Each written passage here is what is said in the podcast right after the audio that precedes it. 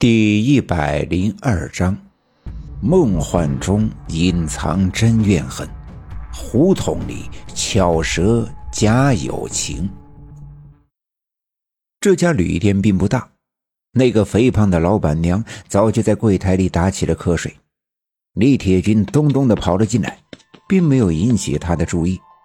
走廊里依旧一个人也没有，只在走廊的尽头才有一扇窗子。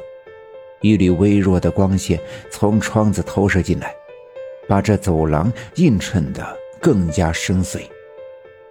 李铁军三步两步地跑到走廊的尽头，伸手去推厕所的门，可厕所的门却纹丝未动。他再用力去推，用脚去踹，用身子撞，咚咚的撞门的声音在走廊里回荡。可这一切都无济于事。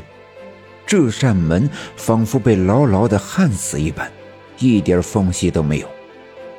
李铁军手砸破了，脚也踢疼了，肩膀也撞得肿了，最终他无力地瘫软在地。这咚咚的撞门声音吵醒了临近几个房间的住户，好事的人们打开屋门向外张望，刚才在柜台里睡觉的老板娘被吵醒。气哄哄的朝李铁军走来，每迈一步，圆鼓鼓的胸脯和腰上的肥肉便跟着上下抖动。嗨，哎，我说你想干啥呀？这大清早的，光光的作什么作呀？你自己不想休息，也别瞎折腾，吵了别人呐！你这到底想干啥呀？李铁军见老板娘来了，赶紧一咕噜声站了起来，一把拉住老板娘的胳膊，快！打开厕所门，快！我我的孩子在里面。李铁军情急之下用力过猛，抓到旅店的老板娘胳膊生疼。哎呀，你松手，松手，疼疼疼！李铁军这才放开手，但依然指着厕所的门哀求着：“我说你是不是有病啊？你的孩子怎么可能在这间房子里啊？这间房子都上锁好几年了。再说了。”这也不是厕所呀，厕所在对面。李铁军顺着老板娘手指的方向看去，果然，自己身后那间房子的门上挂着牌子，那才是厕所。而眼前的这扇门上有一把锈迹斑斑的大锁，看样子很久没打开了。而在李铁军的记忆里，眼前的这间才是厕所，昨晚就是在这里。亲眼看到自己的孩子突然起火，烧成了灰烬。而身后的那间屋子，应该住着母子俩。他在昨晚曾清楚地听见那个母亲在打孩子，那孩子凄厉的哭声，仿佛仍自耳边萦绕。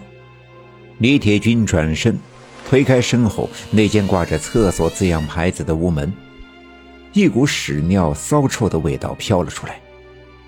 撩开脏兮兮的布帘，在惨淡的灯光里，清楚的看到里面空空如也。李铁军又转回身，哀求老板娘打开眼前这道上着锁的门。那老板娘拗不过他，回到柜台拿出一串钥匙，哗啦啦的找了半天，才找出一把，塞进生锈的锁孔，来回扭了几下，咔的一声，锁打开了。打开了，你看吧，看完赶紧回去睡觉，不想睡就赶紧退房给我走人，别打扰别人睡觉。李铁军伸手推了推那房门，门吱呀一声开了，门框的上方落下一阵灰尘，呛得围观的人都捂住了口鼻。李铁军迈步进了屋子，这才发现里边都是一些破烂的工具和装修剩下的木板。上面落了一层厚厚的尘土，尽管墙壁上已满是蜘蛛网和尘土，但却没有昨晚看到的那样的黑灰。看到了吧？没有你的孩子吧？都告诉你了，这是仓库，仓库，仓库，装的都是破烂，都好长时间没打开了。我看是脑子有病，还是喝了假酒啊？老板娘锁上了门。冲着李铁军斥责道：“李铁军转身进了对面的厕所，里面有一面裂了纹的镜子，镜子里的自己一脸的憔悴，可脸上除了倦容和刚才情急之下流下的眼泪外，并没有什么黑灰。围观的人们见没什么热闹可看，便纷纷散去。这世界就是这样，你的要死要活，在别人的眼里也只是热闹，而热闹这种东西。不管如何的惊天地泣鬼神，人们并不会记住。李铁军也回到房间，大脑里反复的回忆从昨天晚上住进这家旅店后发生的所有的事情。他又想起了，在我们家的时候，我对他说的那些话。当他冷静下来后，他已经明确的知道，自己的孩子已经不在人世了。那么。无论在我家我看到的，还是自己在旅馆见到的，都只是幻觉。而之所以能产生这样的幻觉，一定是自己的孩子的鬼魂在给自己指引，试图用这样的方式向自己讲述一些什么，传达一些什么。可自己的孩子到底是怎么死的？黑灰，火焰。枯竭的呼吸。难道自己的孩子死于一场火灾？